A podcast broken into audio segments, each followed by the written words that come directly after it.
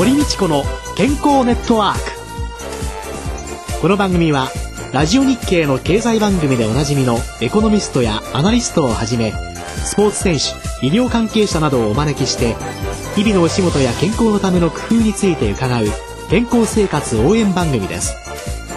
新しい時代の健康と美しさを創造する「コサナの提供」でお送りいたします。未来を開くテクノロジー。サイエンスに裏付けされた製品とサービス。コサナは独自のビジョンによって新しい時代の健康と美しさを創造し皆様のより豊かな生活に寄与したいと願っています。正直に科学する。私たちはコサナです。こんにちは。堀道子です。宇野和夫です。今月はコサナのヒット商品を支えるシクロデキストリン環状オリゴ糖に関する研究のエキスパート東京農工大学客員教授で株式会社シクロケム代表取締役の寺尾啓二さんをお迎えして最新の研究成果についてお話を伺っています。えらいバケツの中にゲストとして迎え入れられている、はい、アルファリポ酸というのがね、抗糖化作用っていうのをちょっと勉強しましたよね。勉強しました。ね、糖尿病の人の合併症の予防とかね、うん、そういうようなものにも光が見えてくるようなね、はい、そんな明るいお話でしたけれども、はい、このアルファリポ酸寺尾さんなんかの研究の中で、はい、いろんなことがまた分かってきたっていうので、はい、このアルファリポ酸の最新学術情報について教えていただけますでしょうか？うん、はい。アルファリポ酸って言いますのは、実は学術的には共造体って言うんですけども、うん、え同じ形をしたものが2つ存在するんです。共造体というのは、はい、鏡の像ということですね。はい、共造。鏡の像と書くわけですね。はい、物質には2種類ありまして、うん、例えば球ですね、うん、ボールを想像してほしいんですけども、これは鏡に映してもやっぱりボールで形は変わりません。ね。まん丸ですよね。左手を鏡に映すと、鏡の向こうでは、右手に見えてしまう。左手と右手は重なり合わせようとしても一致しない、うん、つまり、うん、アルファリポ酸って言いますのは、うん、学術的には R 体、S 体って言うんですけども、鏡の向こう側とこちら側、2つ存在するということなんです。それが一つになってできているという。はい、そうですね。分子式にすると同じですけれども構造から見ていった時には、はい、鏡に映したこっち側と映った側のが両方入っているっていうのが、これがまあ普通のアルファリポ酸。そういうことですね。じゃあ右手と左手というふうに分けたときに、R とそれから S って言った時にね、右手を R 体として、左手を S 体とした時に、普通だと右手も左手も両方一緒に飲んじゃってるんだけれども、この R とそれから S の働きとか作用とか、構造はある意味ちょっと逆的になるわけですよね。だからそれは作用的に違いがあるんです。違いがあることが分かってるんです。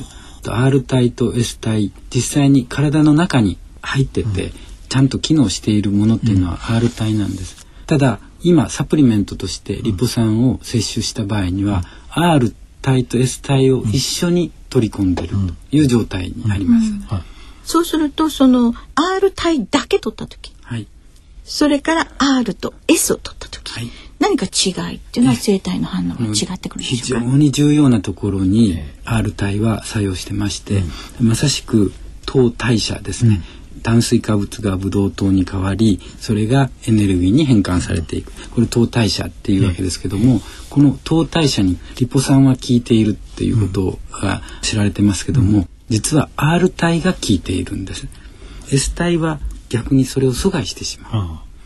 ということが分かっているんです R 体はブドウ糖から ATP を作る時に関係してるわけですね、はい。はい、それを抑えているというのが S 体ですね、はい、でも今まで使ってるアルファリポ酸って、R も S も一緒になったのを飲んでるわけですよね、でも先週ほら糖尿病の代謝にいいじゃないですかって話しましたよね、でも聞いてるじゃないですか。はい。効能はちゃんと見られてます、でその理由はですね、ラセミ体ってあの R と S の両方入両方入った1対1で入ったものを取ったとしても、腸管から体の中に吸収される割合が多いのは R 体なんです。ですから、えー。促進する側がたくさん入っている。で阻害する側も入っているけども促進する側がたくさん入っているために効果があったということになります。あじゃあ邪魔する方はそんなに入っていかない、ああなるほど。でそんなに入っていかないんじゃなくって最初からないものを作ればいいじゃないですかっていうふうに思いますよね、えでもできないんですか、そうです。これまでできなかったんです。なぜかっていうと、ええ。左手と右手の話しましたけども、うん。ええ。左手と右手が結ばれてるとそれなりに安定に保つことができるんです。ですからそれなりです、えー完全に安定えーにできるわけではないですけども、それなりにできるんです。ですからラセミ体がこれまで使われてきた。R 体だけでは非常に不安定で壊れていってしまうんです。ですから安定化が必ず必要だということになります。安定化といったらバケツじゃござんせんか？ここでまたバケツが登場しましたね。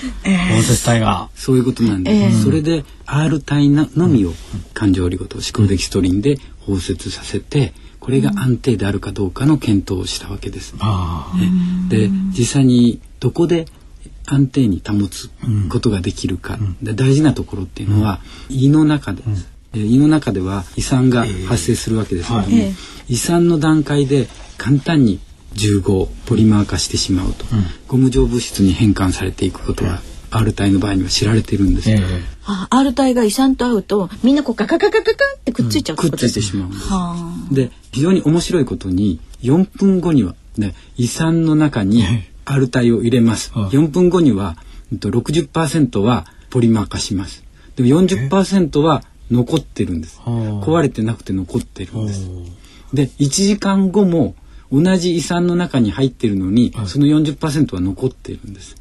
それどういうことかっていうと、ええええ。つまりそのゴム状物質の中に包まれて、リポ酸は安定に存在するってことです。ああ、なるほど。と考えれば、うん。そのまま摂取したところで、胃でゴム状に変わって、結局は吸収されないということになりま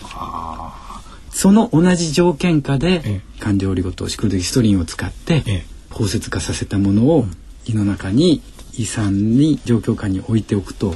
100%壊れないでいるということを確認したわけです。アルファリポ酸というのは今飲んだ時のお話を伺ったわけですけれども、それをサプリメントとして皆さんに供給するためにはあるいは錠剤のような形であったりカプセルにしなきゃいけないでしょうし、あるいはそれをその保存をしていく間の安定性だとかそれあれに関してはどうなんですか？全くそこの問題も解決されておりましてそもそもリポ酸のえ問題っていうのは安定性にあったわけです。でラセミ体でも安定性に問題あるというようなところで錠剤化であるとかカプセル化に関しては例えばカプセルの場合には摩擦熱とかそういったものがかかってきます。それで壊れていくっていうことが分かってますしそれから錠剤にしても圧力などによって分解されてしまうということが分かっているわけですね。ですからいかに安定化するかが大事です。で R 体に至ってはもう非常に不安定ですから錠剤化もカプセル化もできないような状態です。そういったものであってもシクロデキストリンで包摂化させれば非常に安定に保つことができるということを確かめているわけです。医薬品っていうのはね、きちんと届くまでにということで、安定化試験というので、ある一定の温度と湿度を保ったところに置いておいて、そしてその何ヶ月間かにどうかっていうの、まさにそれをサプリメントでやってらっしゃるわけですよね。だからそういうその技術っていうのが生かされているっていうのがね、やっぱりとても重要で、邪魔をしている S 体が除かれて、安定化されて R 体が出てきたら、次に来るのはずっと使った人の中で安全であるという安全性と有効性とっていうのがきちんと示されていくっていうのがね、この物質の体の中でどういう作用をするんだろうっていうのはいろんな実験に調べられてるじゃないですか。変化してできちゃったものがどういう作用してるのかなんて調べてないじゃないですか。だから不純物ができればできるほどもしかしたら有害なことを私たちに引き起こすかもしれないし、っていうようなことを考えていくと、安定したものがきちんとサプリメントという形で提供されるっていうことがはい。本当に大切なんですね。はい。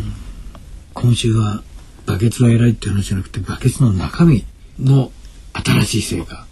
そうですよね。ということで。バケツがお招きする お家だとしたらそこに招かれている、そして私たちの体の中にそれらがどんな働きをしてくれるのか。今後の転化しらさらに研究はどういう方向に進んでいくんですか？やはりこの流れからしますと R 体のリポ酸包摂体とコエンザミ Q 点の包摂体の組み合わせによって、さらなる効果がどこまで期待できるんだということが一つとあともう一つは急性毒性試験はきちっと R 体包摂体に対しては何ら問題がないということを確認しておりますけどもやはり新しい包摂体には違いありませんから、うん、安全性評価をさらにやっていこうと考えております。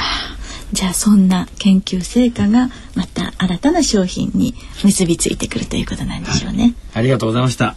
えー、今月のゲストは東京農工大学客員教授で株式会社シクロケム代表取締役の寺尾啓二さんでした。来週からはフォーク歌手の大塚正史さんをお迎えしてお送りします。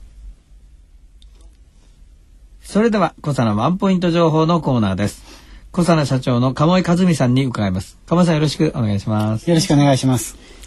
いやもうね先週はねサプリメントの表示についてっていうんでちょっと物申してしまいましたね、えー、もうちょっとちゃんと消費者のためになる使い方のっていうことなんですけれども、はい、でも現在のその製品表示の中で小園の商品としては新しく出たこの商品っていうのはどんな表示？こちらはあの、まあ、従来と同じ健康補助食品というところで展開をしております。でまあ機能性食品というジャンルがありましてこれもう少しなんか効きそうな感じが名前上するんですが、うん、まあそこへ行くかどうかというところは社内でもちょっと検討したんですけれども、うん、機能性食品にしますと当然かけることっていうのが決められてて目的がそこであってもなくてもそこを書かなきゃいけないというルールがあったり、一方でその機能性食品って書いてあってるけど機能があるという保証ではありませんみたいな言い訳をたくさん書かなければいけないので。パッケージですか、そうですそうです。で今回はまあ普通の健康食品というところでやろうかなというところでやっています。サプリメントって日本には実は定義はなくて、うん。医薬品じゃないもの、はい、それが、まあ、サプリメント、うん、何かちょっとこういうのにね効果があるんじゃないかっていうふうに成分ごとに許可したもの。この成分はちゃんとこういう実験をしていてある程度こういう効用が期待できるんじゃないのかなっていうのが特定機能食品。あとビタミンだとかですね、うん、ミネラルがある一定の量決められた量入っていればそれは栄養機能食品として歌えるんです。うん、ですからこのコサナの新しいこの商品もビタミン B1 とか。B1 とか B6 とかが入ってますもんね。そうですね。あの摂取目安量よりもたくさん入っていますので、栄養機能食品として歌おうと思えば。これは別に実験もしなくても何でもなくて、ねはい、こんだけ入ってればいいっていうものですから、ねはい、歌うことができるんですよ。うん、でもねそれを歌うとねなんかねその他にも書かなきゃいけないことっていうのがあるんですよ。うん本品は多量摂取により疾病が治癒したりより健康が増進するものではありません。1日の摂取目安量を守ってください。と本品は特定保険用食品と異なり消費者庁長官による個別審査を受けたものではありません。とところ書かないそうですね。これはあのセットなんですね、はい、ただもちろんものすごく粗悪なものもあるからね、うん、いろんな視点で消費者を守らなきゃいけないっていうのもあるんだけれどそうですねまあそれはあの業界全体の責任でもあるわけですね我々の業界の責任でもあるわけです、ねうん、だから優等生と劣等生の企業があるから難しいですね、誰かどこかできちんと見て対応してあげるっていうことが大切なんでしょうね。うんですね。ぜひ薬剤師の先生方にご協力いただければと思います。えー、こちらワンポイント情報のコーナーでございました。堀道子の健康ネットワークホワイトは堀道子と野門でした。それでは皆さんごきげんよう。さようなら。